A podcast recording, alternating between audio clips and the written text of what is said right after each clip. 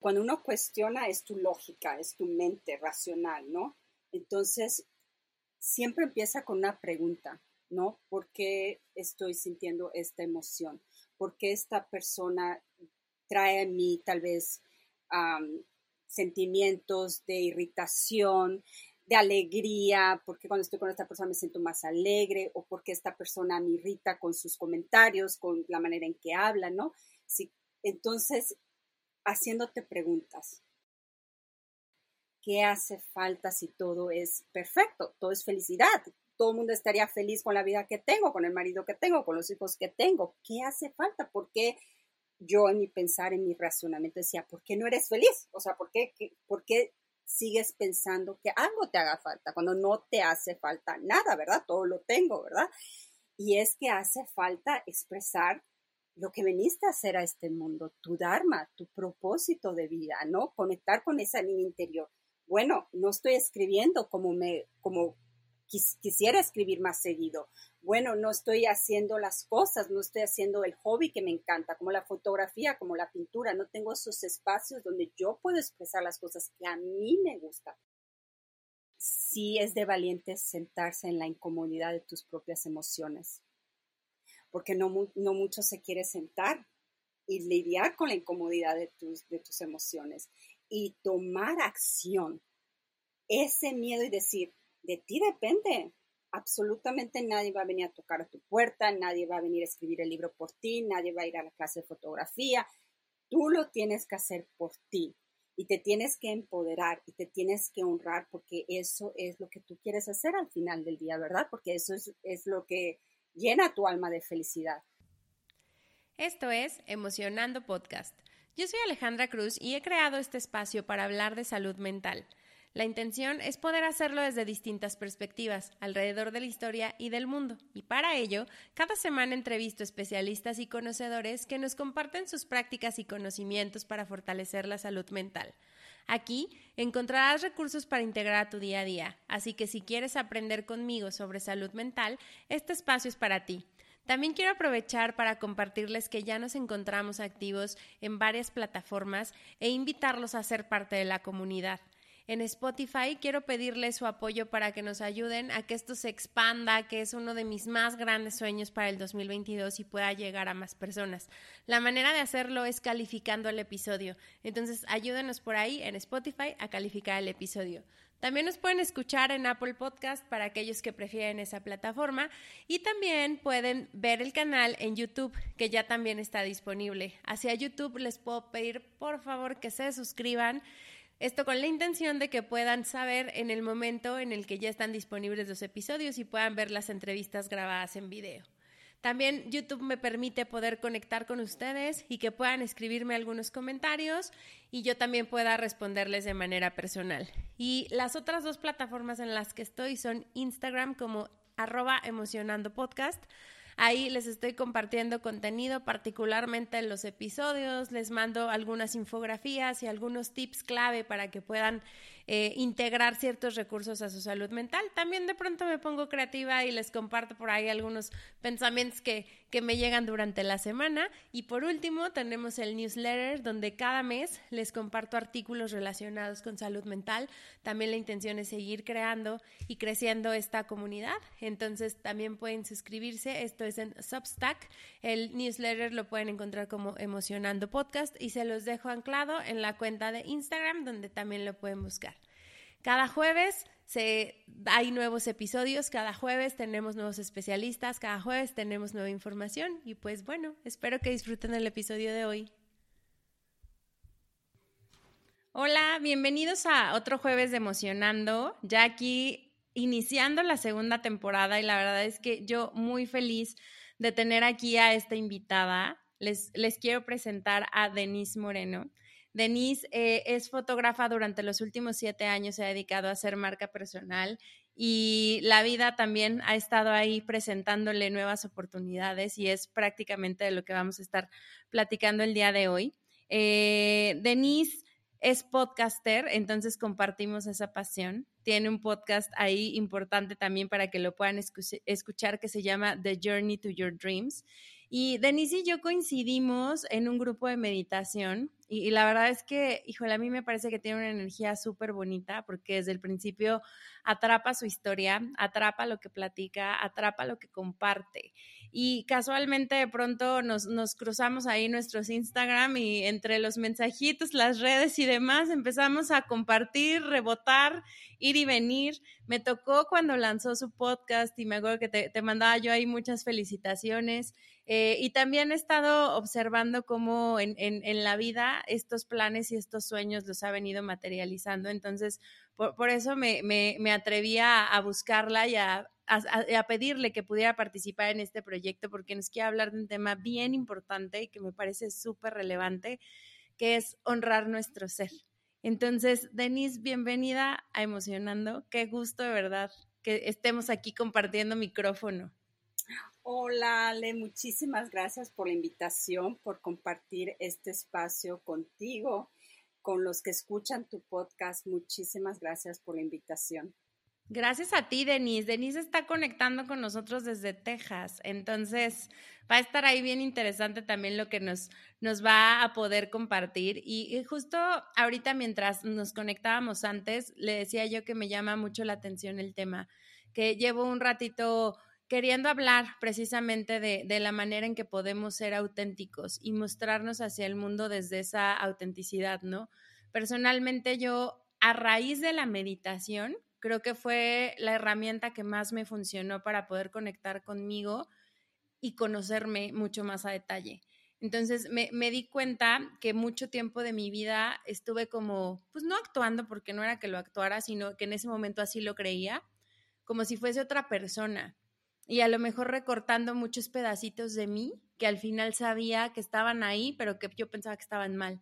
Entonces, justo esta parte de honrar nuestro ser es donde, donde quisiera que empezáramos. ¿Cómo nos podrías tú definir qué es el honrar nuestro ser? Wow, un tema muy interesante y un tema que me apasiona desde siempre. Porque cuando nacemos sabemos lo que queremos ser. Cuando somos niños yo siempre era esa niña que escribía, que pintaba, mi mamá siempre me, me, invitaba a que yo expresara mis emociones a través de la escritura y la pintura. Y yo siempre decía, cuando crezca, quiero escribir un libro, quiero tener una galería donde puedas poner fotografía, quiero. Entonces eso desde niña, desde los 6, 7 años, yo sabía que ese era mi ser, que eso me hacía feliz. Pero uno va creciendo y la vida, la sociedad, las expectativas que tiene tu familia de ti o la expectativa que pues en la sociedad o con la, con la gente con la que te rodea, los amigos. Yo me acuerdo terminar mi preparatoria en México y todo el mundo ya tenía una carrera definida, que abogados, que contadores, que si tu papá es ah, doctor, pues también tal vez vayas a ser doctor, este, arquitectos. Entonces, creces con esas expectativas de la sociedad. Y yo me acuerdo una vez tuve una conversación con mi padre y le dije, quiero estudiar arte, quiero estudiar literatura y letras. Y él me dijo, te vas a morir de hambre. Esa fue la primera respuesta, ¿no? No, no, no se vive del arte. Tienes que tener una carrera y ten la carrera y ten el título y después puedes ver qué, qué vas a hacer, ¿verdad? Entonces, cuando tú escuchas eso, es como decir, wow, pues ellos saben más que yo, ¿verdad? Porque ellos tienen más edad y han vivido más la vida. Entonces, ¿dónde quedan esas ideas, no? ¿Cómo yo puedo estudiar arte? ¿Cómo puedo estudiar yo literatura? crecí, nací en Mérida, Yucatán, y esas carreras yo buscaba y no había esas carreras en mm. las universidades de Mérida.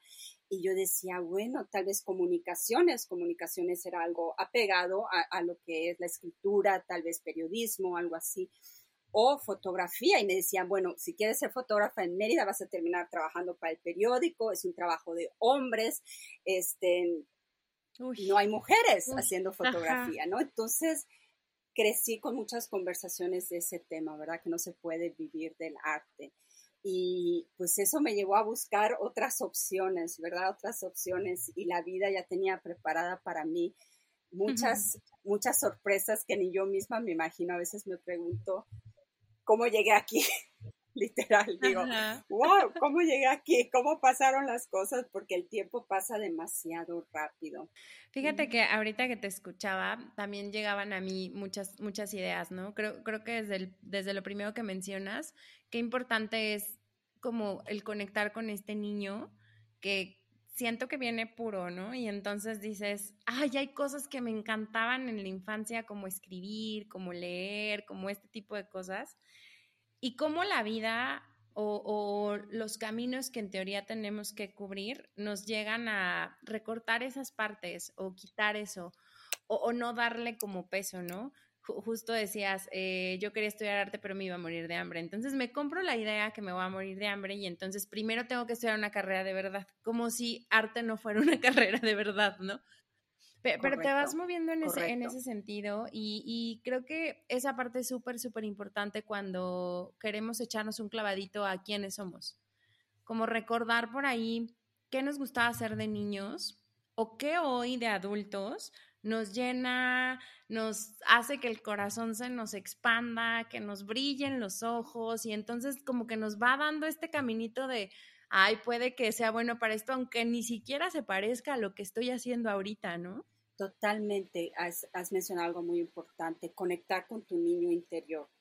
Eso es muy importante. Mucha gente que tengo pláticas profundas con ellas me dicen, Denise, ¿cómo empiezo esto? Y le digo, sana tu niño interior Creo que ahí está la clave, creo que ahí es el comienzo de muchas cosas, tal vez muchos tramas, muchas cosas que tenemos que sanar. Todos tenemos algo que sanar, eso es definitivo, nadie tiene la vida perfecta, todos venimos a vivir situaciones personales, familiares y a lo largo de nuestra vida que tenemos que sanar, que tenemos que procesar, que tenemos que superar. Es parte de la vida y de nuestra experiencia humana.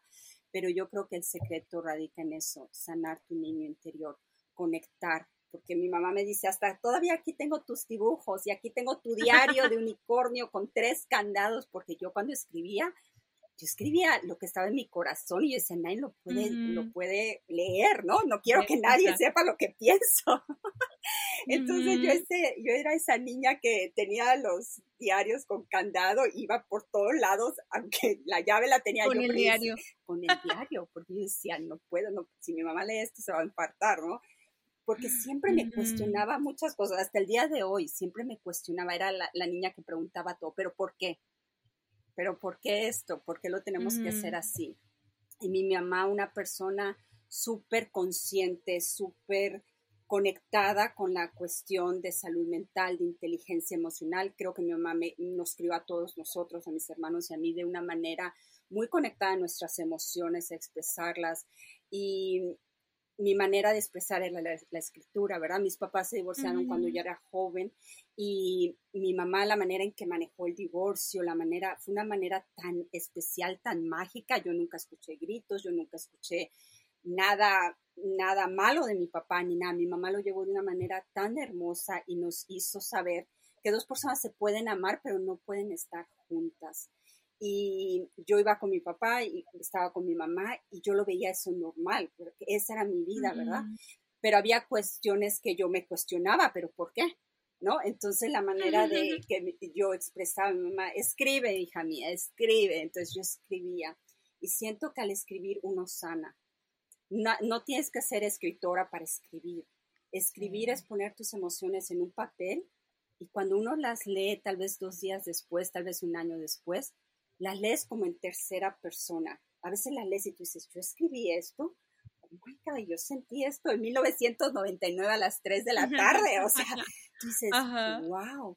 Entonces escribir es una manera de autoconocimiento, es una manera de sanación personal y realmente creo que todo el mundo debería escribir todos los días, aunque sea dos párrafos. Sí, fíjate que a, a, mí me parece que, como dices, es una práctica bien importante porque como que sacas todo lo que tienes en la cabeza y lo logras poner en palabras. Yo, yo me acuerdo y coincido ahí en, en, mi historia y tu historia. también me gustaba escribir mucho de chiquita, pero después creo que lo olvidé mucho tiempo. O sea, como que me metí ahí en la, la Matrix y empecé a hacer otras cosas. Cuando retomé terapia hace unos como cuatro o cinco años, justo mi terapeuta me decía, vamos a hacer tarea y vamos a hacer trabajo escrito y entonces cómprate una libreta que sea solo para la terapia, ¿no? Y hace un par de años que encontré la libreta, de verdad me sorprendí a mí misma de, lo que estaba viviendo, pero sobre todo de lo que había podido expresar. En, o sea, todo eso es como si fuera el primer capítulo de mi serie, ¿no? Sí. Y de ahí se me fue haciendo como costumbre el, poder ocupar este, este método de escribir para empezar a poner en palabras lo que estaba pasando. Y también me di cuenta que, que, pasé como de escribir de una manera de mucho dolor, porque mi primer, o sea, esa primera era un dolor impresionante, que ya cuando la leí dije, Dios mío, ¿cómo? ¿Cómo? ¿Cómo estaba en eso y no me daba cuenta? Porque, pues en teoría yo estaba bien. Claro, claro. Y tener compasión de esa persona, porque yo cuando leo cosas de hace 10 años, 15 años, siento mucha compasión por esa Denise. Y me da mucha emoción, porque digo, wow, Denise, lo estás logrando. No ha sido fácil, pero leo y digo, wow, esa Denise le ha batallado, esa Denise ha, invertido tiempo en ella y a través de los, de los años lo puedes ver, pero en el momento no lo puedes ver y lo único que te va a quedar ahí es la constancia de tus escritos y decir, wow, como tú acabas de mencionar, tú lees eso y dices, no entendía lo mal que estaba, ¿verdad? Porque a veces estamos tan, tan dentro de nuestras emociones que no hay una manera de expresarlas, ¿no? O ir a terapia, es muy bueno ir a terapia y todo, pero muchas veces, even en terapia, nos ponemos barreras, que tanto compartir, si nos van a entender, ¿verdad? Como, pero escribir, estás tú solo y tu libreta, así que escribir, eres libre, eres libre de expresar realmente lo que sientes y lo que quieres decir. Sí, y, y, como dices, o sea, es, esto que habla sobre la compasión también se me hace bien bonito porque sí fue como regresar a, esa Ale de hace unos años que sentía tanto dolor que no sabía cómo sacarlo, que, que, la única manera que tuve, adicional a la terapia, porque, porque sí lo hablaba, pero me acuerdo yo mucho que yo llegaba con mi terapeuta y me decía, ¿cómo estás? Y yo le decía, todo bien, todo está perfecto, las cosas están avanzando increíbles, o sea, traía una historia y de pronto ella llegaba y con una pregunta tocaba una fibra y yo así. Entonces me así anotaba en la libreta todo en ese momento, pero era como si fuera el, sol y la luna, o sea, el día y la noche. Tan, tan polarizado estaba que no terminaba de entender que toda esa era yo. O sea, al final, pues sí, toda esa soy yo, ¿no? Y, y como bien dices, ya cuando tenía que poner en la libreta, ya no me podía mentir ya no me podía mentir ni a mí, ni al terapeuta, ni a nadie. Era, pues va, que salga lo que tenga que salir, ¿no? ¿Y qué poder existe en eso? En, en tus propias palabras. Correcto, correcto. Yo creo que cuando escribes, realmente es tu alma escribiendo por ti. O sea, somos seres físicos, ¿verdad? Y eh, no, nuestra mente muchas veces nos juega pues nos juega bromas, yo le digo bromas porque de verdad a veces dice uno que lo tiene aquí, pero realmente es lo de aquí, lo del alma, lo del corazón. Entonces cuando uno yo es, cuando yo escribo yo siento que es mi alma hablando. No no es la parte que tengo que entender lógica, racional. Es, la, es mi alma que se puede expresar libremente lo que siento, lo que pienso, lo que está pasando en ese momento. Y muchas veces digo, oh, es mi ay, mi, mi, mente tratando de entender a mi corazón y cómo vamos a, a, balancear eso, ¿verdad? Cómo vamos a procesar esas emociones, cómo vamos a, a, move on, no, pase, hacer las cosas mejor, cómo vamos a procesar esta emoción y decidir qué hacer con esta emoción y cómo superarla. Pero sí tiene que haber una conexión de tu mente lógica y, y tu corazón y tu, y tu ser y tu alma que realmente es al final del día lo que cuenta, creo. Sí. ¿Y, cómo empezarías este camino? O sea, si, si a lo mejor ahorita alguien de quien nos escucha dice, pues sí, probablemente me, me hace un poco de clic que a veces mi cabeza me cuenta una historia, pero mi, mi, alma o mi corazón siente otra. ¿Cómo sería una manera que, que a lo mejor tú nos recomendarías para poder empezar? Cuestionándote todo porque cuando uno cuestiona es tu lógica, es tu mente racional, ¿no? Entonces, siempre empieza con una pregunta, ¿no? ¿Por qué estoy sintiendo esta emoción?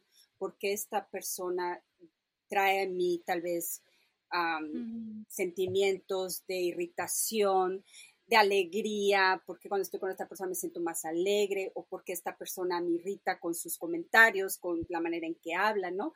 Sí. Entonces, haciéndote preguntas. cuando uno se hace preguntas es cuando es la oportunidad perfecta para millones de respuestas que ni tú misma sabes que existen.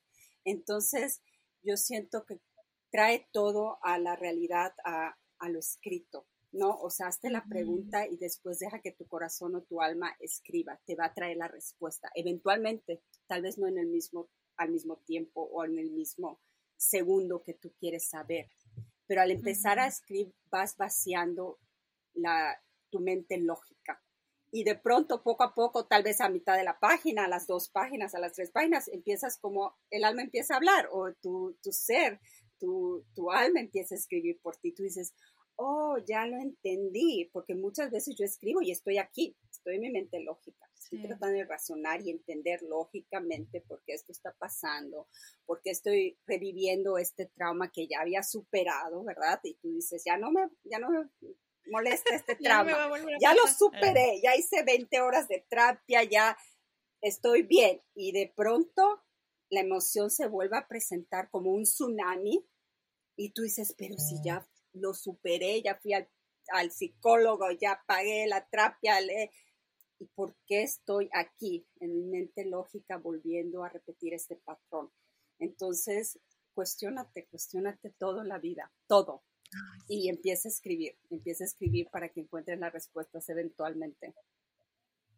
Me, hace todo el sentido esto que dices, me, me, pasó apenas, no sé si fue esta semana o creo que fue la pasada, que justo traía yo en mi cabeza de no, ya hay muchas cosas que ya superé y me conozco mejor, entonces tengo mejores herramientas, ya sabes que uno se cuenta la historia, Y de pronto tuve ahí un, un, encuentro que fue emocionalmente fuerte para mí y en tres segundos, en tres segundos me cayó el 20 de todavía aquí hay algo que trabajar. O sea, era mi niña herida así, berreando por algo que había sentido. Y entonces fue así como de, oh, ya tenía mucho que no se sentía esto, ¿no? Pero también fue bien bonito. Bueno, ahí me pasaron dos cosas. Una, lo dejé pasar como una semana porque dije, ay, no, no sé si quiero ahorita verlo, ¿no? Pero pues ya me lo puso la vida, lo tengo que ver porque lo tengo que resolver. lo dejé pasar y lo dejé pasar, ni quise meditar, o sea, como que meditaba, pero ya sabes que no, no te esfuerzas tanto, ¿no? Porque sabes que va a salir. Entonces dije, bueno, hoy, esa semana no hice journal, nada, nada, nada, nada. Y apenas ayer o antier dije, bueno, creo que ya, creo que ya estoy lista para echarme ese clavadito y justo hice eso, o sea, ¿qué parte de mis heridas me quería mostrar esto que viví? ¿Y por qué me dolió tanto? Porque no se trataba de la otra persona, no se trataba de, de lo que estaba pasando, me dolió a mí porque hay algo que todavía me duele, ¿no? ¿Qué es eso que me duele? Y mira, así me aventé como cuatro páginas, cuatro, y dije, ¡ay, qué, qué, qué sanador es! porque al menos ya lo pude poner en papel. Ya después regreso y lo veo y lo reviso y practico y entonces hago y me preparo para resolver esta, esta relación porque es una relación que tengo que resolver. Pero en ese momento, pues sí logré hacer justo esto que, mencionas, ¿no? Y, y, creo, que, creo que en esa parte es bien interesante porque a veces le dejamos al otro que sea responsable de lo que nos pasa a nosotros. Y creo que es ahí, es ahí donde tenemos un poder bien grande si logramos regresar a nosotros mismos. Y justo como dices, ¿no? Cuestionarnos, ¿qué está pasando aquí que se siente raro, que no nos gusta? Sí, y creo que en esta vida todo, todo las situaciones o las personas son espejos, vienen a enseñarnos cosas en nuestra vida y tenemos que estar muy conscientes de eso y tener compasión si nos damos cuenta que algo que creíamos ya haber superado y nos vuelve a, a doler, es decir, que hay ahí, ¿verdad? Que hay ahí. Y creo que las emociones yo les llamo tsunamis, porque las emociones vienen cuando menos te lo imaginas, en el momento que menos te lo imaginas. A veces hasta una canción puede traer una emoción, una situación, y tú esa canción recuerdas el lugar, la hora exacta, con quién estabas, qué pasó, y tú dices, ¿cómo esta canción me puede traer todas estas emociones? Como un tsunami, y viene a arrasar todo lo que tú crees haber superado, haber procesado, ¿verdad? Y dices, pero ¿por qué estoy otra vez aquí? ¿Por qué? Entonces sí es importante tener compasión por uno, saber que todo es una experiencia en este mundo y que hay que hacer nuestro trabajo personal de nosotros, ir hacia adentro, qué es esta situación, esta persona que me está enseñando, que me está mostrando que yo tengo que todavía trabajar en mí. Sí, sí, sí, completamente de acuerdo. Hace ratito que nos platicabas un poco más de ti, nos decías que como que había algo, un, un sentido, un llamado, un algo que te decía, que tenías que moverte del lugar donde estabas. ¿Cómo fue para ti eso? ¿Qué, qué, o sea, si lo pudieras describir, ¿qué sentías? ¿Cómo, era esto donde pasas de lo racional a tengo que seguir este plan, a decir, mi alma, mi corazón, no sé, algo más fuerte que yo me dice que no es aquí? Prácticamente es sentir frustración, sentir que algo falta, porque si tú lo pones, si tú te sientas a ver mi vida, puedes decir, tengo un matrimonio perfecto, feliz, soy feliz con mi esposo, tenía un trabajo en un restaurante por 15 años que me hacía feliz, donde hacía, generaba un buen dinero, mi familia, mis hijos, tenía un hogar precioso, o sea, todo era perfecto, todo era feliz, ¿verdad? Pero yo, al final del día, al final de la noche decía, ¿qué hace falta? porque siento que algo me hace falta a mí. Y es cuando nos damos cuenta que ninguna persona, situación, ni tu esposo, ni tus hijos, ni la casa grande o chiquita, ni el carro, absolutamente nada exterior va a traer tu felicidad. Tu felicidad es tu responsabilidad. Entonces yo siempre decía, a veces terminaba de trabajar en el restaurante a largas horas de la noche y yo en esos momentos de soledad, manejando a la casa, del trabajo, o cuando tenía esos momentos que podía ir a yoga o que conectaba con alguna meditación, yo decía, ¿qué, está, ¿qué está haciendo falta? ¿Qué hace falta si todo es perfecto? Todo es felicidad. Todo el mundo estaría feliz con la vida que tengo, con el marido que tengo, con los hijos que tengo. ¿Qué hace falta? ¿Por qué yo en mi pensar, en mi razonamiento decía, ¿por qué no eres feliz? O sea, ¿por qué, ¿por qué mm sigues pensando que algo te haga falta, cuando no te hace falta nada, ¿verdad? Todo lo tengo, ¿verdad? Y es que hace falta expresar lo que viniste a hacer a este mundo, tu dharma, tu propósito de vida, ¿no? Conectar con esa niña interior. Bueno, no estoy escribiendo como me, como quisiera escribir más seguido.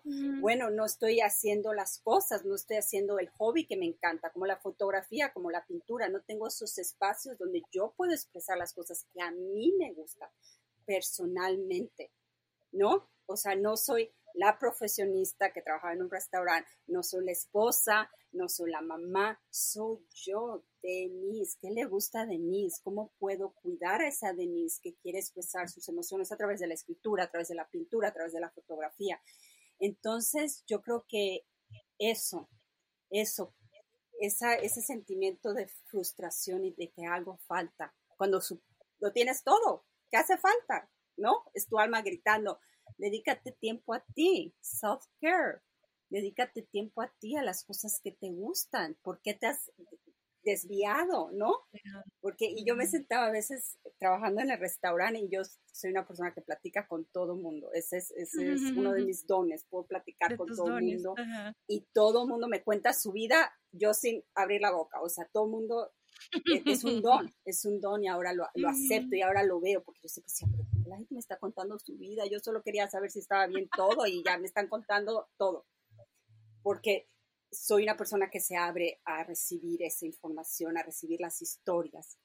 Y obviamente un restaurante, como escritora, me llegaban las historias, pero todos los días era una historia nueva, una experiencia nueva. Entonces una vez mi terapeuta me dijo, bueno, si tú sabías que tu propósito de vida no estaba en tu trabajo en el restaurante, ¿Cómo duraste? No uno, no dos, 15 años trabajando en un restaurante. Y dos cosas muy importantes. Primero, lo hacía con mucho amor, lo hacía con mucha intención. Decía, este trabajo me gusta, porque me gustaba mi trabajo. Segundo, en este trabajo yo platico con medio mundo, todo el mundo me cuenta. Entonces yo llegaba a la casa a veces, no todos los días, pero llegaba a la casa y yo escribía novelas la historia de fulanito, y yo decía, este no sabe que yo, o sea, me gusta escribir y esta historia puede salir en algún libro. Entonces, trabajar en un restaurante es sumamente fascinante. Ningún día es nuevo, ningún día es lo mismo, no sabes lo que te va a pasar, no sabes quién va a entrar por esa puerta. Todos, todos los días te están enseñando algo. Entonces, como escritora, como contadora de historias, pues trabajar en un restaurante era fascinante. ¿No? Tenías contenido. Pero por supuesto, por supuesto. Entonces yo creo que por eso duré tanto tiempo trabajando en un restaurante, profesionalmente haciendo un trabajo que, que aprendí porque realmente pues no, no estudié para trabajar en un restaurante, ¿no? Entonces, ah, por eso, por eso duré yo creo que tantos años. Y bendita pandemia que llegó, porque la pandemia fue prácticamente el empujón así de dijo, ahora ah. sí, Denise, ya no hay excusa, se cierra el restaurante, ahora sí. Siéntate, siéntate a lidiar con esas emociones, siéntate a ver qué vas a hacer ahora, a partir de ahora. Wow. Sabes, ahorita que te escuché, porque esta conversación yo la tuve con una amiga, coincidíamos en esto, o sea, las dos llegábamos al punto en donde decíamos, creo que tenemos una buena vida y creo que es una vida hasta privilegiada, que si se la contamos a otras personas, porque yo justo le decía, le digo, a veces me da pena decir que quiero otra vida con la vida que tengo y me sentía como avergonzada, como decir, pues sí tengo sueños diferentes, ¿no? Sí, sí hay muchas cosas que todavía quiero hacer, hay muchos hobbies, hay cosas que me encantan, como esto, a mí me encanta, y yo era una niña calladita que, que justo decía, ¿en qué momento iba a tener un micrófono encima? Y ahorita es, es, lo que más disfruto en la vida. Creo que tiene que ver con esto que dices del propósito, pero las dos coincidíamos en eso, en hemos tenido tantas cosas y hay algo que nos dice que todavía no es aquí. Y, y qué, qué raro se siente eso, porque es como como si tuvieras un llamado, pero a la vez como que te repitías estos patrones de no seas ingrata. Justo yo le decía, me siento tan ingrata a veces de decir, sé que hay más y sé que hay algo más grande y entonces quiero perseguirlo, ¿no? Pero creo que hace sentido justo con esto que nos, que nos decías y, y justo lo que te iba a preguntar es, porque me imagino que te pasó y la pandemia te empujó, pero dentro de ti, ¿qué fue lo que pasó? Que dijo, a ver, Denise, ahora sí, ya es momento de que manifiestes y materialices ese sueño de tener un libro. ¿Qué pasó ahí?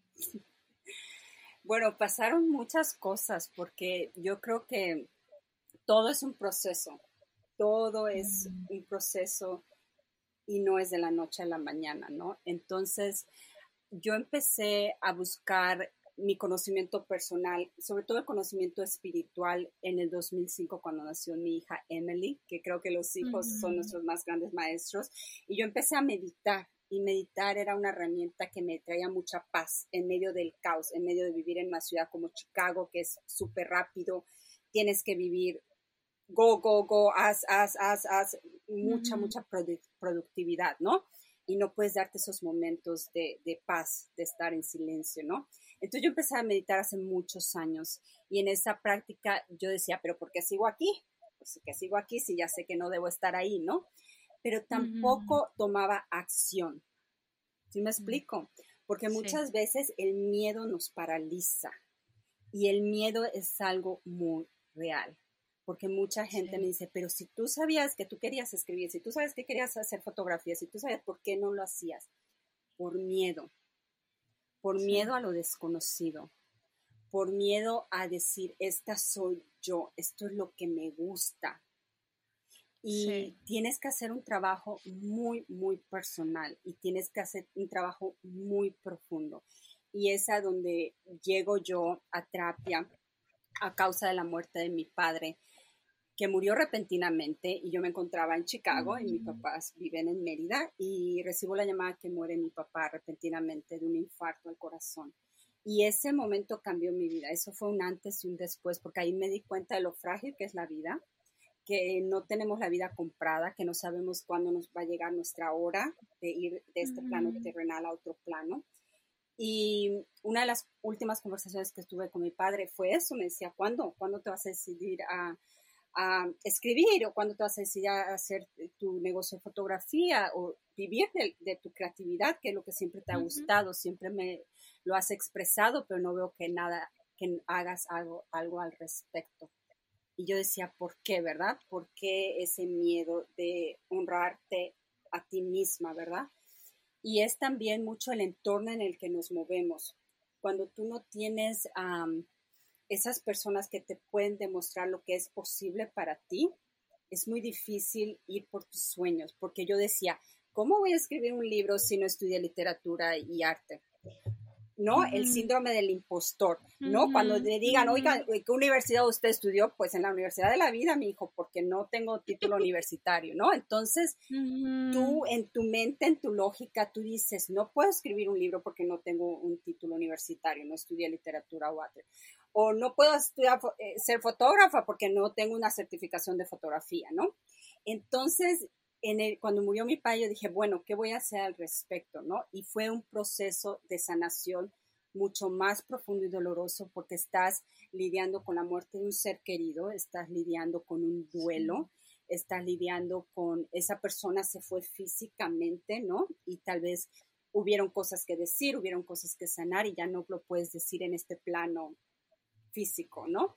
Entonces, allá fue un, un proceso muy, muy duro, muy, muy interno, un proceso muy largo, no, no es fácil superar la muerte de un ser querido, pero ese fue un antes y un después, definitivamente. Entonces yo cuando empiezo a regresar al trabajo en el restaurante después de la muerte de mi padre, yo dije, no, yo tengo que buscar la manera de estudiar fotografía porque eso es algo que me gusta y que lo quiero hacer.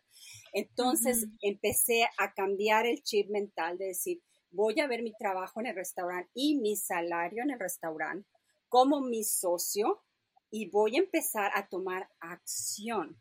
¿Y qué puedo hacer? ¿Qué puedo estudiar? ¿Cuánto cuesta una certificación de fotografía? ¿Cuánto cuesta ah, tomar mis, retomar mis clases de creative writing?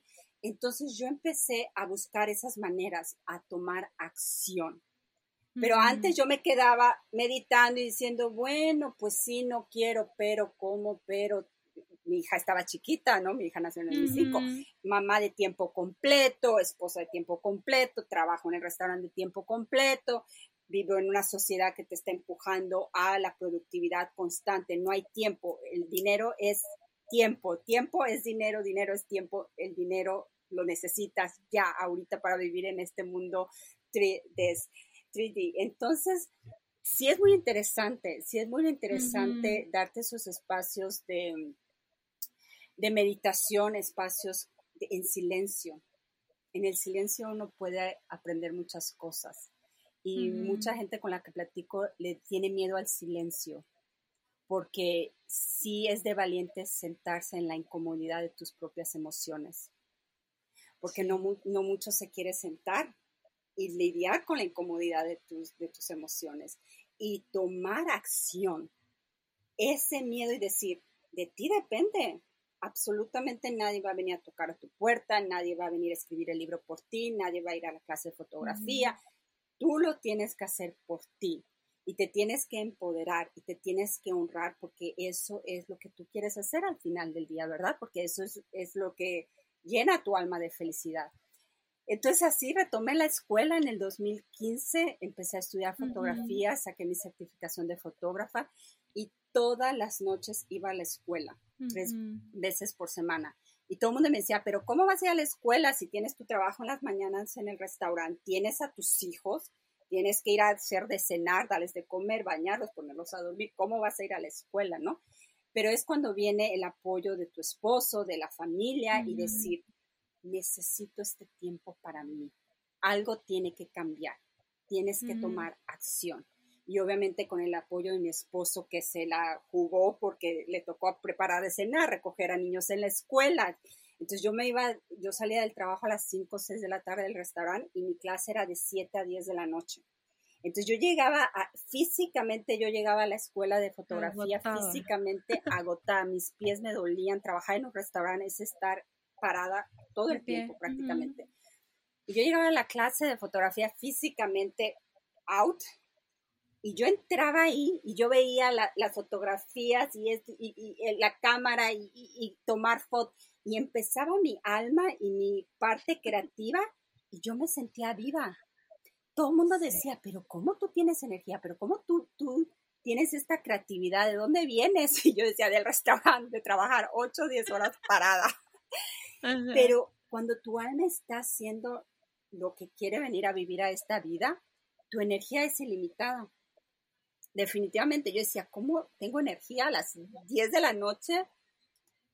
Sí, ya debo estar en mi cama dormida, ¿verdad? Y eso también es salir de tu zona de confort, porque muchas veces nos da flojera. No es fácil ir a, la escuela, no es fácil llegar a tu casa a las 10 y media, 11 de la noche cansada de todo el día y dormir y al día siguiente volver a repetir la misma rutina. Sí.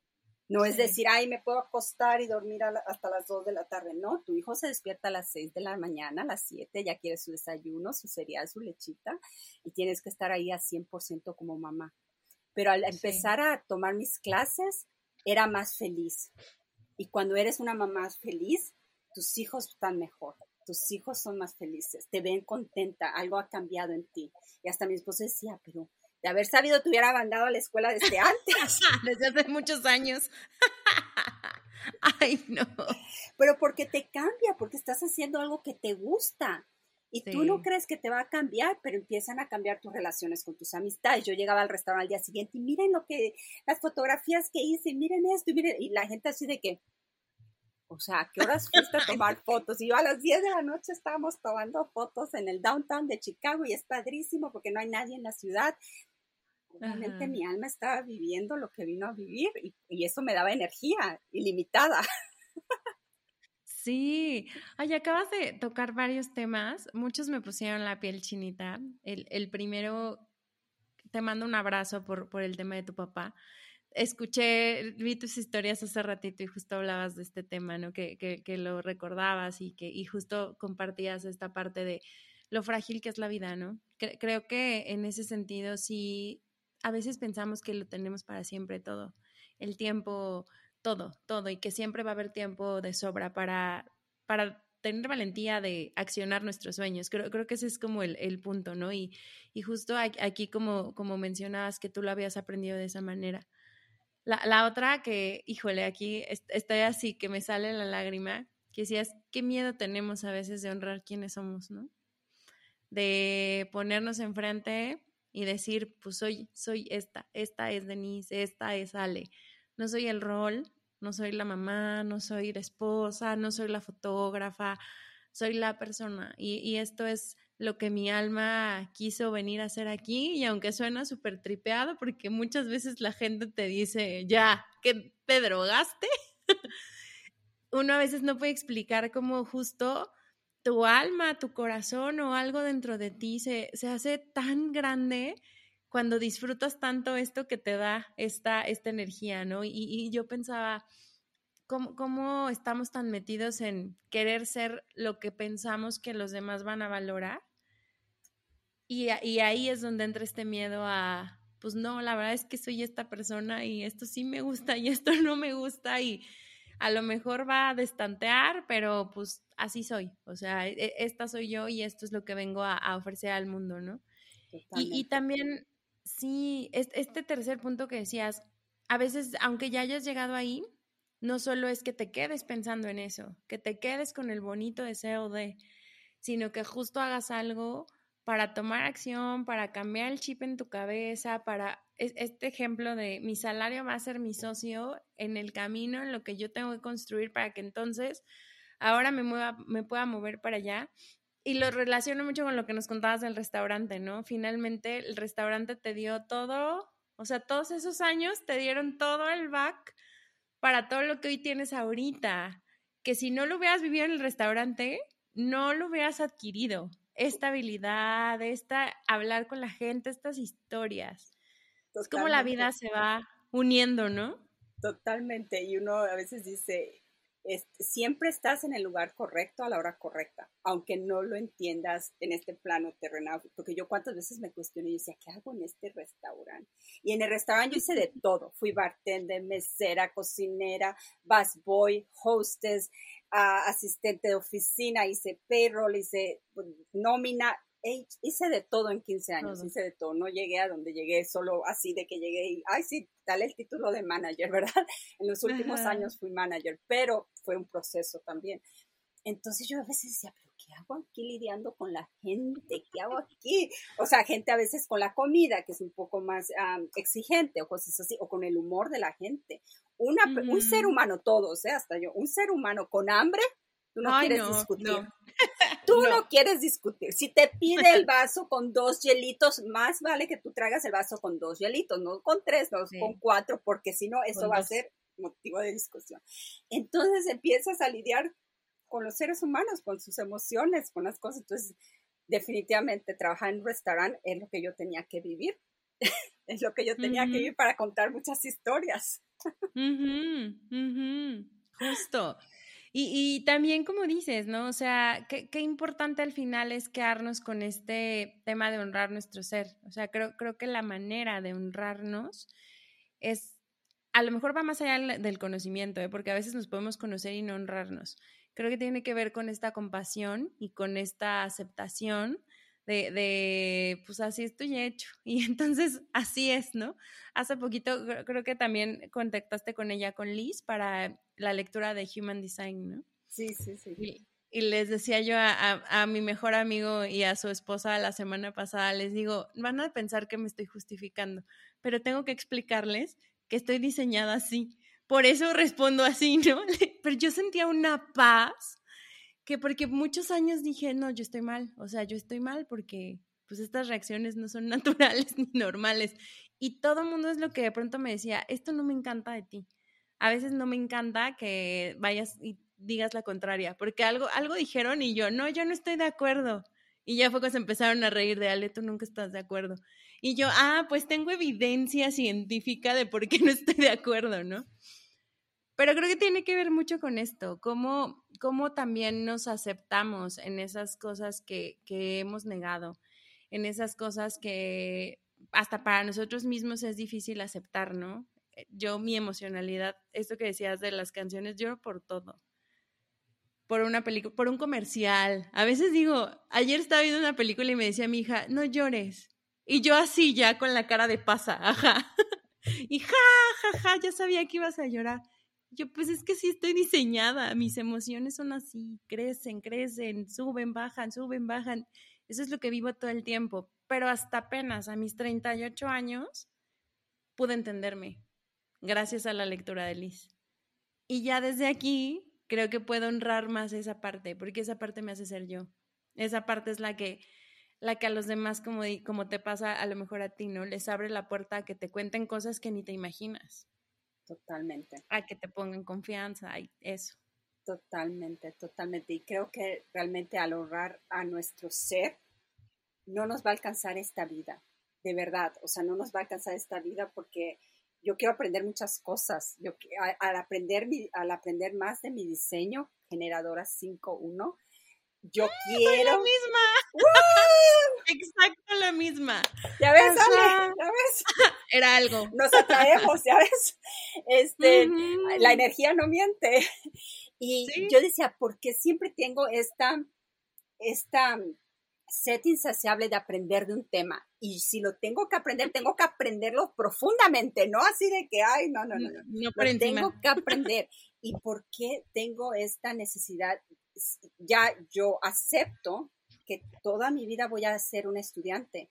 Hay temas, te digo, que no me va a alcanzar la vida para aprender porque quiero certificarme en esto, en lo otro, en, ya, o sea, quiero ser todo y quiero ser nada, ¿sí me explico? Porque al final del día siempre hay algo nuevo que aprender, siempre hay algo nuevo que aprender. Y también darnos el respeto a nosotros mismos y honrar y decir, esto ya lo viví, esto ya lo exploré, ahora me gusta este tema y lo voy a explorar y todo, porque muchas veces, like, decídete, ¿no? Mucha gente que no te entiende dice, bueno, eres fotógrafa, ahora vas a escribir un libro y ahora te vas a certificar de coach y ahora te vas a certificar de Kundalini Teacher y pues sí, esta es mi vida, o sea, me gustan todos estos temas y los voy a honrar si puedo. Entonces ahora creo que no me va a alcanzar esta vida para experimentar y aprender todas las cosas que mi ama quieren aprender en esta vida. Está, está increíble, increíble, increíble de verdad. Y algo decía, porque a mí algo que me pasa contigo es que siempre que veo tus historias, hay mensajes que me resuenan súper fuerte. Y yo decía, ¿por qué me pasa eso con ella? Está bien raro.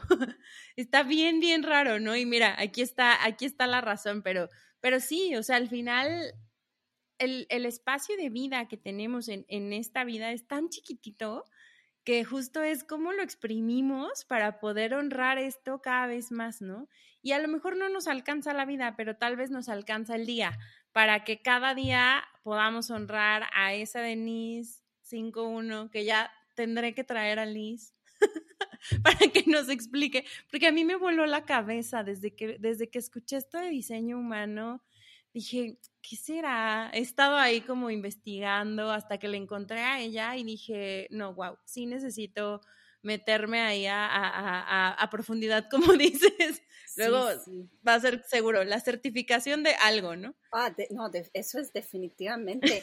y yo tuve mi lectura de diseño humano hace más de un año y medio y, me dijeron lo básico, por decirlo de una manera, generadora 5 Y cuando empecé a conectar con Liz y ella empezó a explicar diseño humano, porque sigo a muchas cuentas de diseño humano, ¿verdad? Pero es eso que tú conectas, conectas la energía, tú conectas con ella. Y yo decía, Liz me tiene que explicar más a profundidad mi diseño, porque, y Liz me dijo, oye, pero si tú ya sabes, y yo le digo, no, es que tú me lo tienes que explicar como tú lo explicas en tus historias y todo, porque yo lo tengo que entender porque a mí me vuela la cabeza. Por ejemplo, hace unos meses me invitaron a dar una clase y yo en mi vida he dado una clase y menos por Zoom, o sea, para nada. Yo decía, una clase, Y enseñé esa clase, yo le dije a Liz, yo no me explicaba cómo mi corazón, y yo estaba expandida totalmente, explicando un tema. Yo decía, pero ¿por qué si yo no soy maestra? ¿No? O sea, otra vez las cosas, ¿no? De la sociedad, de que pues no soy maestra, o sea, que te voy... Y la gente empieza, ¿cuándo vas a dar la segunda clase? Y yo, no, ¿qué segunda? No, no hay segunda clase, si yo no soy maestra, ¿no? y yo decía, Liz, no entendía. Y cuando Liz me lo explicó, que ella sin saber, yo le decía, oh, mi mente se abrió, mi corazón, mi aura, y yo dije, claro, por supuesto, porque cuando algo me apasiona, lo puedo compartir con la gente, lo tengo que compartir con la gente, es parte de mí, ¿no? Lo que yo aprendo lo quiero compartir automático, en automático. y a veces tengo que darme esos tiempos de procesar y sobre todo procesar esta nueva vida. Definitivamente hay una Denise antes de la pandemia y un Denise después de la pandemia y esta Denise después de la pandemia, porque muchas veces quiero regresar corriendo a trabajar en el restaurante, ¿verdad? Porque es algo que es mi naturaleza, lo hice por muchos años profesionalmente. Y yo decía, wow, ¿por qué? ¿Por qué siento esa nostalgia por estar en un restaurante con gente, sobre todo viniendo de una pandemia que no estuvimos en contacto por más de un año con mucha gente? Con nadie. Y obviamente es porque la Denise quiere sentir segura en ese trabajo, en, esa, ¿no? en ese incentivo económico y todo lo que estoy explorando, como dar una clase, como aprender ahorita My Life, Coach, My Life Coaching Certification y cosas así. Obviamente son temas nuevos para mí, ¿no? Entonces son temas que me apasionan y que me expanden, pero son, es algo nuevo para mí, explorar y honrar. Entonces también hay que tener eso muy, muy presente, ¿verdad? Respetar y honrar que, que sí, podemos aprender muchas cosas, ¿no?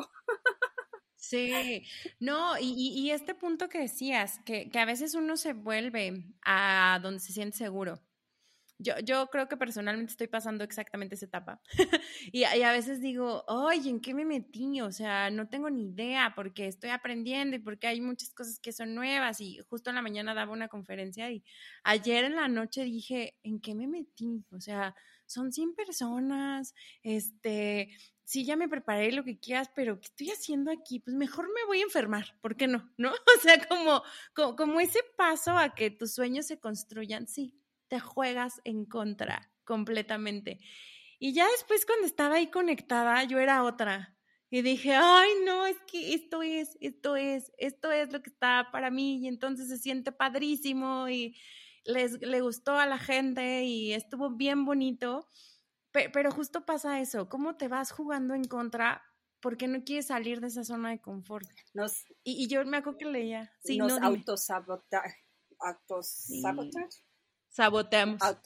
autosaboteamos. Sí, nos autosaboteamos. o dilo en inglés. Literalmente nos autosaboteamos y, y, es constantemente. Porque como tú dices ahorita en esta mañana que ibas a dar tu conferencia nerviosa y tú dices, me voy a ya voy a dar la excusa que me voy a enfermar, pero es porque estás saliendo totalmente de tu nueva zona de confort pero tienes que honrar y respetarte a ti mismo y decir, soy capaz, ya me preparé, lo puedo hacer, lo puedo explicar. Y si en todos los casos nada sale como tú planeaste, vas a aprender, vas a crecer. Hubieras visto mi primera clase en Zoom, el internet, el Zoom, yo decía, ¿quién entró? ¿Quién no entró? Espérate, o sea, yo decía, o sea, no puedo con la tecnología, es algo que tengo que echarle ganitas a la tecnología, pero yo cuando empecé a hablar, bueno, la gente así como que, ¿y esta de dónde salió? Porque estás hablando de algo que te apasiona, de un tema, pero sí hay que ser muy conscientes. A mí, yo tengo mucho que, a ver, Denise, respira, es tu ego, e, es, algo nuevo para ti, pero estás preparada, estás preparada, ¿no? Hace unos meses me dijeron, manda tu biografía. Y yo, mi, mi, mi ¿qué? ¿Cómo? o sea, o sea, ¿cómo que mi biografía? Sí, mm. sí, sí, you bio. Y yo, ¿y yo qué pongo ahí? O sea, ¿yo qué pongo ahí si estoy en medio de, la, de una crisis de vida eh, profesional y, qué soy y qué no soy? Y, no, o sea, porque ante la sociedad, pues, ¿quién eres? ¿Qué, tu currículum, ¿no? ¿Con qué te identificas? Ajá. 15 minutos antes me decían, no has mandado tu bio y hay que... Y yo decía, lo que es. digo a mi esposo, no, voy a poner lo mismo que tú, que tengo problemas con el internet, que los vi. Y, mi esposa sí me, que me conoce, ¿verdad? Ya, me dice, no, respira profundo, como yo siempre le digo a ellos, respira profundo, estás preparada. Y ellos, y sabes que estás en una... Y sí, perfectamente, pues ahí pues estoy escribiendo mi libro, estoy, estoy haciendo mi certificación en esto, estoy haciendo esto y todo. Y Trabajé en un restaurante 15 años y la pandemia me sacó de ahí. En estos dos años estoy invirtiendo tiempo en las cosas y en los temas que realmente me apasionan. Y todo el mundo así como que, wow, ¿cómo que trabajaste en un restaurante? Pero a ver, ¿cómo? E, entonces, tienes que honrar tu historia. También eso es importante, honrar, honrar tu historia, quién eres, todas las experiencias que has vivido. Y cuando uno empieza a honrar su historia y a compartirla, tú no tienes idea cuánta gente puede decir, wow, me identifico contigo. O sea, el podcast me ha traído tanta gente que yo primero dije, ¿quién le va a interesar la historia de un inmigrante que está en Estados Unidos? Todo lo que ha pasado. ¿Quién Y yo empiezo a recibir mensajes y todo, yo digo, oh Dios mío, y empieza el, ataque de pánico, ¿no? De decir, oh Dios mío, tengo una responsabilidad. ¿No? ¿Dónde me metí? Tengo una responsabilidad compartir tu historia es una responsabilidad, honrar tu historia es una responsabilidad y la tienes que compartir. Porque si una sola persona ahorita está trabajando en un restaurante y dice, ¿cuándo voy a salir de aquí? Sí vas a salir, porque estás, tienes la conciencia, te estás cuestionando, ¿cuándo voy a salir de aquí? Ok, pero no lo hagas como Denise y esperes muchos años. ¿Qué acción vas a tomar? ¿Qué vas a hacer al respecto? Con tu salario, ¿qué puedes hacer? ¿Qué puedes estudiar? ¿En qué puedes invertir?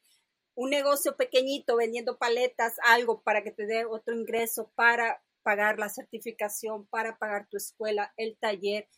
Sí hay manera, pero a veces estamos aquí en lo lógico, en decir, no, ¿cómo? No hay manera, no puedo. Y el día tiene 24 horas. Y hasta las 12 de la noche uno puede hacer las cosas que le apasionan. Aquí está la prueba. Uno todavía puede. Puedes tener un trabajo de 8 o 10 horas, yo lo tuve por mucho tiempo, y iba a la escuela en la noche, y llegaba a mi casa y veía mis films y mis fotografías, y decía, ay, qué padre que esto. Y a las 6 de la mañana ya me veías con mi bebé y todo, y yendo a trabajar y las ojeras, pero era feliz, estaba haciendo algo que me apasionaba. Entonces, no hay excusas pero sí tienes que estar muy consciente que es tu responsabilidad. Nadie no va a venir a hacer por ti. Y todo está ahí. Ahorita en Google, en YouTube, en Internet, puedes aprender absolutamente de todo, gratis. Empieza con algo. Y muy importante, ¿qué es lo que quieres? Porque si no sabes lo que quieres, pues ¿qué? Puedes estudiar de todo, puedes estudiar todo, absolutamente todo está disponible a nuestras manos. Entonces sí tienes que saber qué es lo que te gusta y qué quieres estudiar y qué quieres, a dónde vas, ¿verdad? ¿Qué quieres aprender? Sí, yo, yo me quedaría mucho con eso. O sea, al final creo que los sueños se construyen y se construyen a través de precisamente esto, ¿no? Y como dices, el día tiene muchas horas y no muchas veces las pasamos luego ahí en Instagram o cosas así, pues igual es una hora que le metes ahí al, al estudio de lo que quieres hacer y luego ya nada más reduces tu tiempo en las redes, cinco minutitos, diez minutitos. Pero, sí, eh, tiene, tiene mucho que ver con eso. Ya nos estamos perfilando también al cierre, Denis. Ya sabía yo que iba a ser una bomba el tenerte aquí y algo súper, súper bonito. Quisiera preguntarte, ¿de qué forma cuidas tú hoy de tu salud mental? Es una prioridad. Es una prioridad. Creo que la salud mental debería ser como lavarnos los dientes todos los días o peinarnos el cabello. Tiene que ser una prioridad y tienes que decir cuando alguna situación, una experiencia de vida, algo inesperado pasa y no puedes lidiar con ella, tienes que buscar ayuda, no te quedes en silencio. Tanta gente está ahí disponible para escucharte y ayudarte, pero es muy importante, la salud física y emocional van de la mano. Si no lidias con tus emociones, si no las procesas, eventualmente se van a reflejar en tu salud física dolores de cabeza. Ese es otro tema que podríamos hablar otra hora, Ale. Pero está científicamente comprobado. Emociones no procesadas eventualmente te pueden traer un problema de salud físico. Entonces la salud emocional es muy importante. Y si no tienes dinero, los recursos para ir a terapia, ayúdate con podcasts que te pueden ayudar. Eh, muchos videos en YouTube de meditación, de yoga, de respiración. Busca los recursos que a ti te funcionen. Y también conocerte, porque lo que a ti te funciona tal vez a mí no me funcione, ¿verdad? Entonces, conocerte tú y decir, óyeme, puedo aprender una respiración y tratar de calmar mi ansiedad. Pero si sabes que tu ansiedad ya es algo que tiene que ser visto por un doctor, ve, busca ayuda, porque no todo es, no, no todo es natural o no todo, hay cosas que sí tienes que tener la ayuda de un profesional. Entonces, respétate y honrate y busca ayuda si, si sientes que alguna situación no la puedes procesar tú sola. No, no venimos a este mundo a procesar nada solo, somos seres de comunidad y estamos aquí para ayudarnos. Una amiga, tu esposo, alguien de confianza, decir, no puedo con esto, y, tal vez esa persona te pueda dar una herramienta que te ayude, ¿no? Pero en silencio nadie puede saber qué está en tu mente ni en tu corazón. Tienes que hablarlo, tienes que expresarlo. Sí, levantar la mano. Sí. Ay, muchas gracias. Y también preguntarte dónde te pueden encontrar, cuáles son tus redes, qué viene para los siguientes meses, que también entusiasma muchísimo. Sí, Cuéntanos. Sí, oye, eso está cambiando cada 12 horas cada hora. Es decir, ahora qué vas a hacer, Denise. Las redes sociales es todo un tema súper nuevo para mí, súper nuevo. Me encanta, me encanta estar en las redes sociales, pero es algo nuevo. Entonces estoy en las redes sociales, sobre todo en Instagram, como Denise-Brand Photography. Y esa es la cuenta que me llevó a Instagram, a las redes sociales, mi negocio de fotografía para marcas personales. Y ahí me pueden encontrar pero en los próximos meses se van a ver muchos cambios, como honrando todos mm. estos procesos y esta transición que estoy en lo profesional, pues me estoy certificando como life coach, estoy haciendo también una certificación en lo que es Dharma y, y el propósito de tu alma en una cuestión más espiritual. Y me gustaría eventualmente traer un programa donde pueda combinar lo lo mental con lo holístico y tener herramientas de las dos, porque las dos tienen que ir de la mano, ¿no? Lo espiritual lo tienes que traer al plano al plano personal, al plano físico y al plano de todos los días, porque al final del día vivimos en una sociedad, ¿verdad? Entonces, cuando puedes conectar lo espiritual con lo físico, es cuando la magia comienza, definitivamente buscando el balance, el balance. Qué emoción, ya me da toda la emoción del mundo conocer tu programa y que nos puedas hablar tal vez en un futuro también no tan lejano de esta certificación de Dharma. Suena súper, súper interesante el, el, el, cómo se podría conjuntar. Sí, sumamente interesante, un tema muy, muy interesante y de verdad, de verdad creo que todos tenemos un Dharma y hay que venir a vivirlo, pero es una chamba, es, una, es un proceso, es un proceso, pero todos tenemos un propósito de vida, todos. Ay, muy bien, muy bien, muy bien. Ahí te estaré invitando seguramente. Muchas gracias, Ale, muchas gracias. Ahora sí, para cerrar, Denise, ¿algún último mensaje que le quieras dar a la audiencia? Ay, conócete, date tiempo para ti. Creo que todo empieza con el amor propio, darte esos espacios, esas cosas que te nutren a ti, ese hobby, darte el tiempo de tomarte tu café, tu té por las mañanas, por las noches, darte esos tiempos de meditar, de ir al parque, de hacer actividades que te nutren tu alma son sumamente importantes. Creo que todo empieza en el amor propio y mientras más te ames, más cosas lindas van a pasar en tu vida. Y de verdad, la magia va a empezar a suceder porque te estás honrando, te estás respetando. Así que mucho amor propio. Todo empieza en uno y termina en uno. Y, yo los invito ahí a darse un paseíto por la cuenta de Denise, porque justo esto que nos está diciendo, ella lo hace con congruencia. Deberían ver cada que se sirve su café. Amo mi café.